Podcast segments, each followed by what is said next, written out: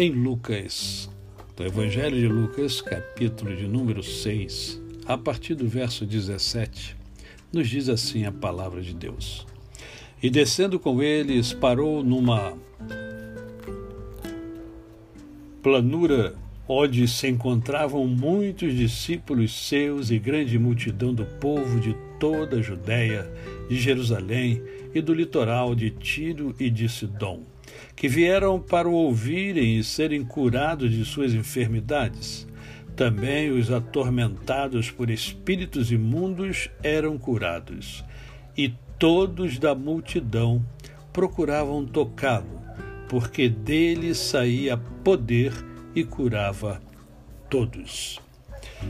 Há aqui nesta passagem bíblica uma palavra que encanta a nós seres humanos, que é a palavra poder. O poder ele atrai, o poder encanta. Entretanto, o poder ele também pode corromper as pessoas. E é preciso que nós entendamos um pouco o que vem a ser o poder. É, normalmente nós entendemos né, que o poder é a capacidade de deliberar arbitrariamente, né, de mandar, de ser o soberano. Né? Tanto que muitas das vezes nós falamos que alguém é. Ah, Fulano se acha todo-poderoso. Na verdade, poder é a possibilidade de fazer alguma coisa. E isso eu tenho e você tem nós todos temos poder. Poder de mudar, poder de transformar as coisas dentro e fora de nós. Na verdade, para mudar o que está fora de nós, precisamos mudar o que está dentro de nós. Por isso, nessa manhã, eu escolhi justamente essa palavra que tanto chama atenção, que tanto é, é, mexe com a vida e com o desejo das pessoas.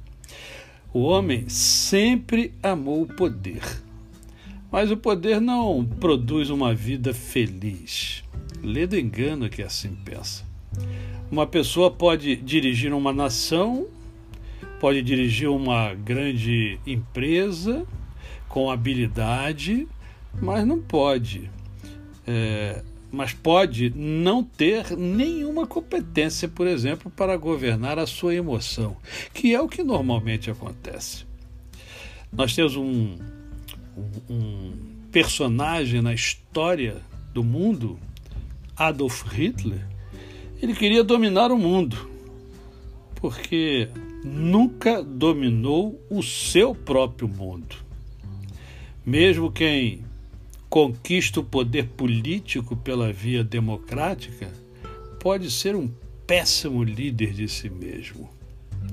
O seu maior desafio, o meu maior desafio na vida, não é liderar a terra, mas liderar o seu próprio ser, liderar a sua própria vida.